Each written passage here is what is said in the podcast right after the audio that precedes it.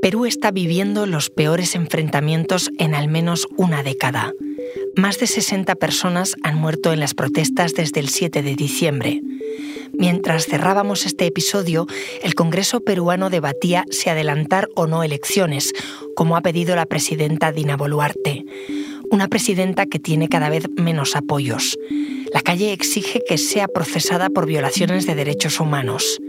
Mi compañera Inés Santaeulalia me explicó por qué esta violencia es solo la parte visible de una crisis que viene de lejos. Soy Ana Fuentes. Hoy en el país, ¿cómo ha llegado Perú a este pico de violencia?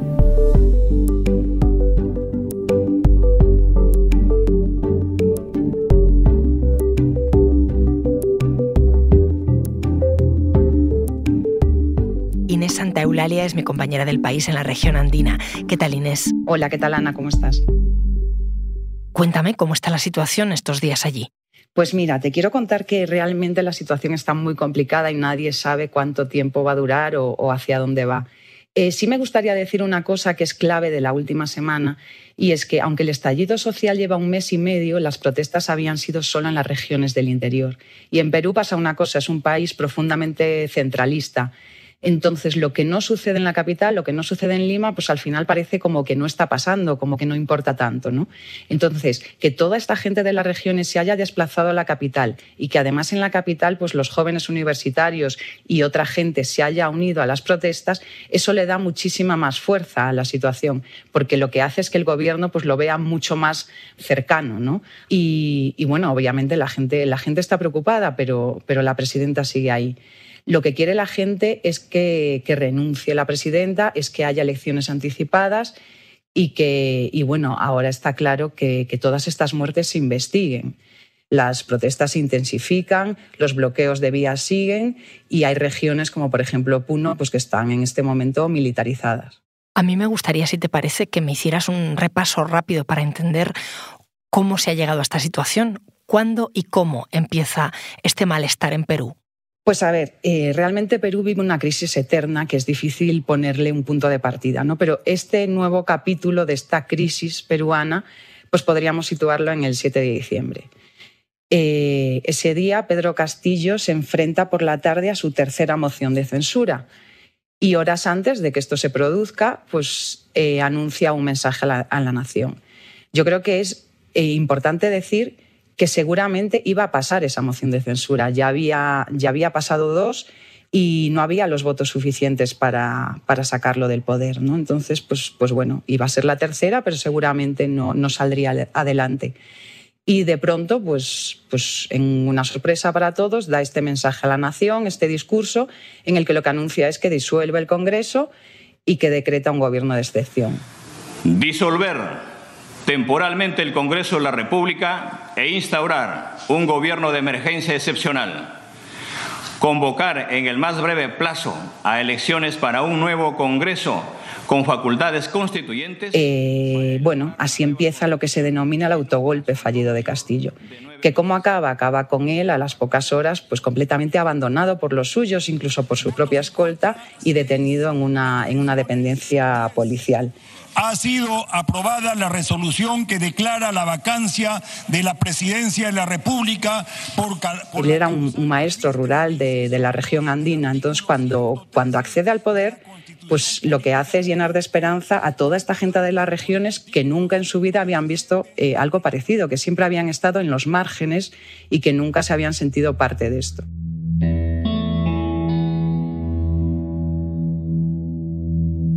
Se dice, Inés, que Castillo nunca tuvo en realidad un poder real. Y, es verdad, es, es, verdad.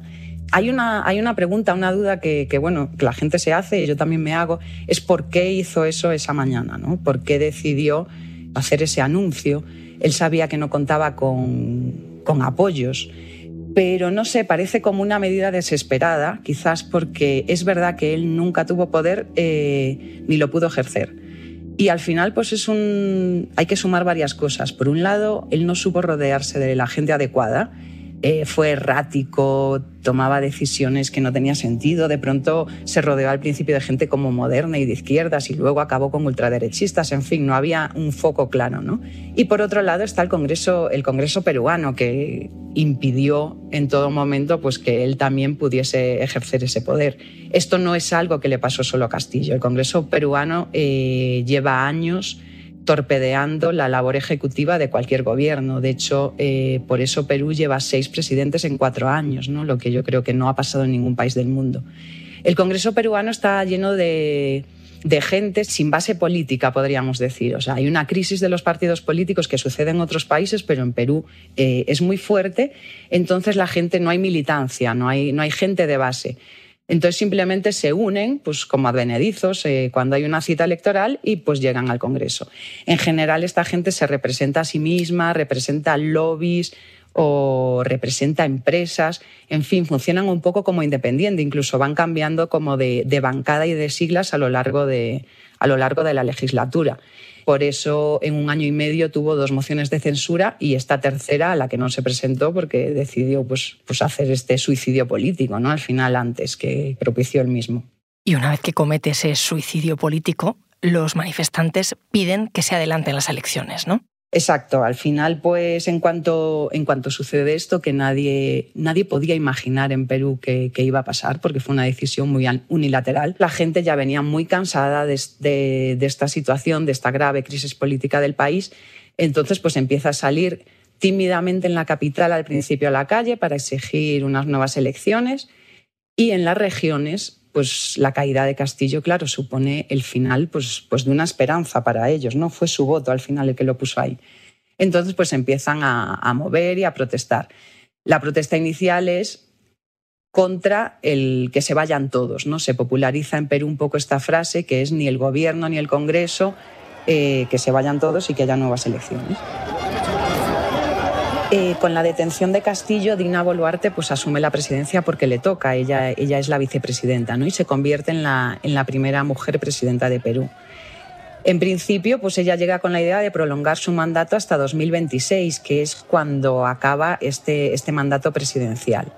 Pero claro, enseguida se da cuenta de que, de que, eso es imposible, de que eso no es una buena idea. ¿no? Tiene gente en Lima que le exige la renuncia, gente en las regiones pues, eh, bloqueando vías y protestando contra, contra, contra todos ellos, contra el, contra el nuevo gobierno y contra el Congreso. Queremos que ya renuncie la usurpadora Dina Boluarte y por lo tanto se convoquen nuevas elecciones. Entonces, pues ella dice que, que, bueno, que le va a pedir al Congreso que, que hagan las elecciones cuanto antes nadie quiere irse, esa, esa, es la sensación de fondo que queda, y empiezan a hablar de unos plazos larguísimos y al final en lo único que consiguen ponerse de acuerdo es hacer unas elecciones en abril de 2024. Falta un año y medio para eso.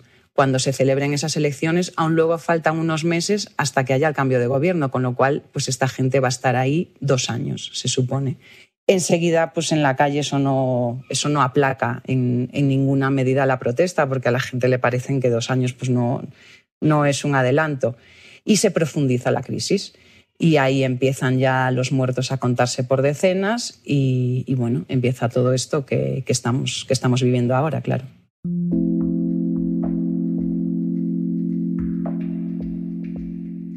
Inés, esas protestas eh, con muertos que se cuentan por decenas, eh, ¿cómo están siendo contenidas? ¿Está siendo una contención de una manifestación al uso? Eh, no, en, absoluto. O sea, desde el principio el gobierno además armó a las fuerzas de, seguridad hasta los dientes. O sea, se, reprimieron desde, desde, el primer momento, sobre todo, pues, pues esto, como decíamos, en, las regiones del interior, no tanto en Lima. En Lima simplemente eh, yo estuve en Lima a mediados de diciembre y lo que se veía era una cantidad de policía, una cantidad de militares que yo no había visto nunca en ningún lugar. Había, yo creo, más fuerzas de seguridad en ese momento que, manifestantes realmente en la capital.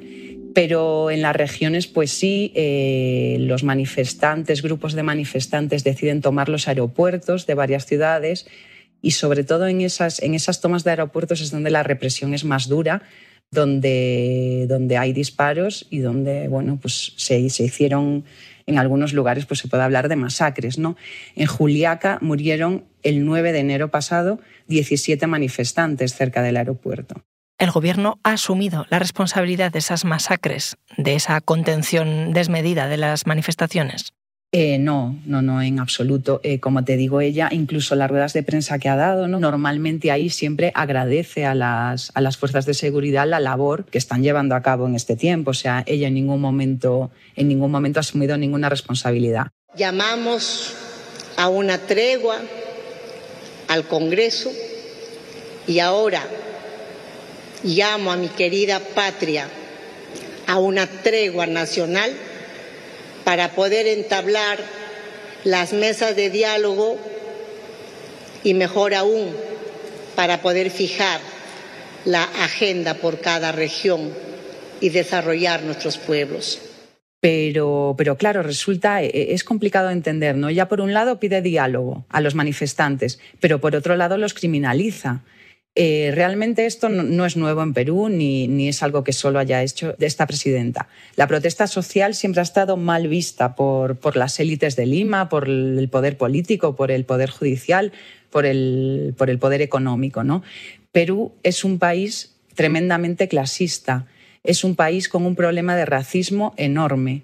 Entonces, esta sensación de que todo el mundo que, protesta eh, es un criminal o hay una mano negra detrás, eso es completamente habitual en el país. Entonces, estos días la ONU, por ejemplo, sí le ha pedido que investigue las muertes y ella se ha comprometido a hacerlo. ¿Y esto es así? ¿Es verdad? Bueno, ella dice que lo va a hacer, pero en el fondo defiende que, las fuerzas de seguridad lo que tienen es que defenderse de estos, de estos vándalos, de estos criminales, ¿no? Cuando hay miles de personas, miles de ciudadanos protestando en tantas zonas del país, pues parece una falta de respeto acusar a todos de formar parte de un plan ideado y financiado para acabar con el gobierno y con el status quo. Pero, por ejemplo, el otro día pues, pues puso, puso la atención diciendo en que, en que no podía ocurrir lo que pasó en, una, en Puno, en una de las regiones al sur del país, donde murió un policía calcinado dentro de un vehículo que quemaron los manifestantes. Entonces ahí eh, uno de los periodistas pues, le insistió y le dijo que, si ella avalaba el uso de, balas y armas de fuego contra los civiles. Y esto fue lo que respondió la presidenta. Nosotros también queremos saber la verdad. Y lo que usted afirma, señor periodista, que, que en su mayoría hayan sido fallecidos por balas, hay que determinar de dónde son estas balas. Si es de la policía nos los dirá la Fiscalía, o si es también del lado de los señores violentistas y radicales. Porque sabemos de manera extraoficial, por la frontera de Perú-Bolivia, han ingresado estas armas letales llamadas Dundum. Y ella defiende pues ahora que, que, estas armas artesanales, pues que no son las que utilizan sus policías y que pertenecen a una milicia aymara relacionada con Evo Morales ella también acusa al presidente, al expresidente Pedro Castillo, que ahora está encarcelado, y a su gente de ser la mano que está calentando estas protestas. En fin, puede haber muchas cosas, se pueden estar juntando muchas cosas, pero lo que une en general a todo el mundo es ese descontento tan grande que lleva años gestándose y que existe entre la mayoría de la ciudadanía. No es solo ahora, es una cosa que viene de hace años. La gente está muy cansada, la gente está muy harta y por eso la gente está en la calle.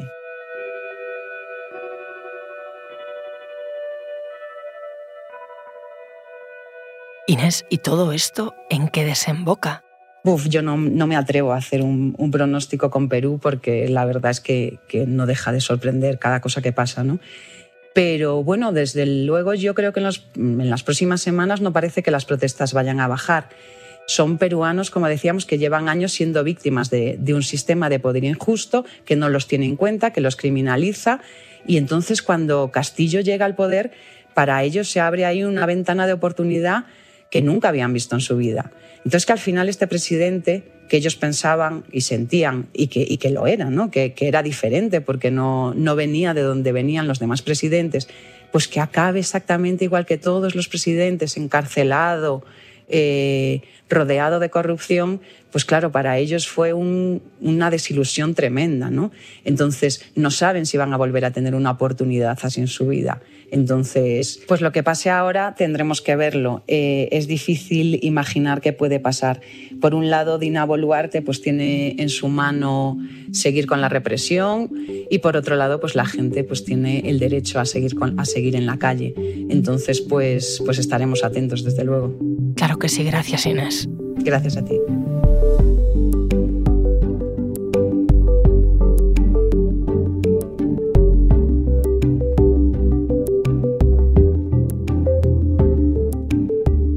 Este episodio lo ha realizado Jimena Marcos.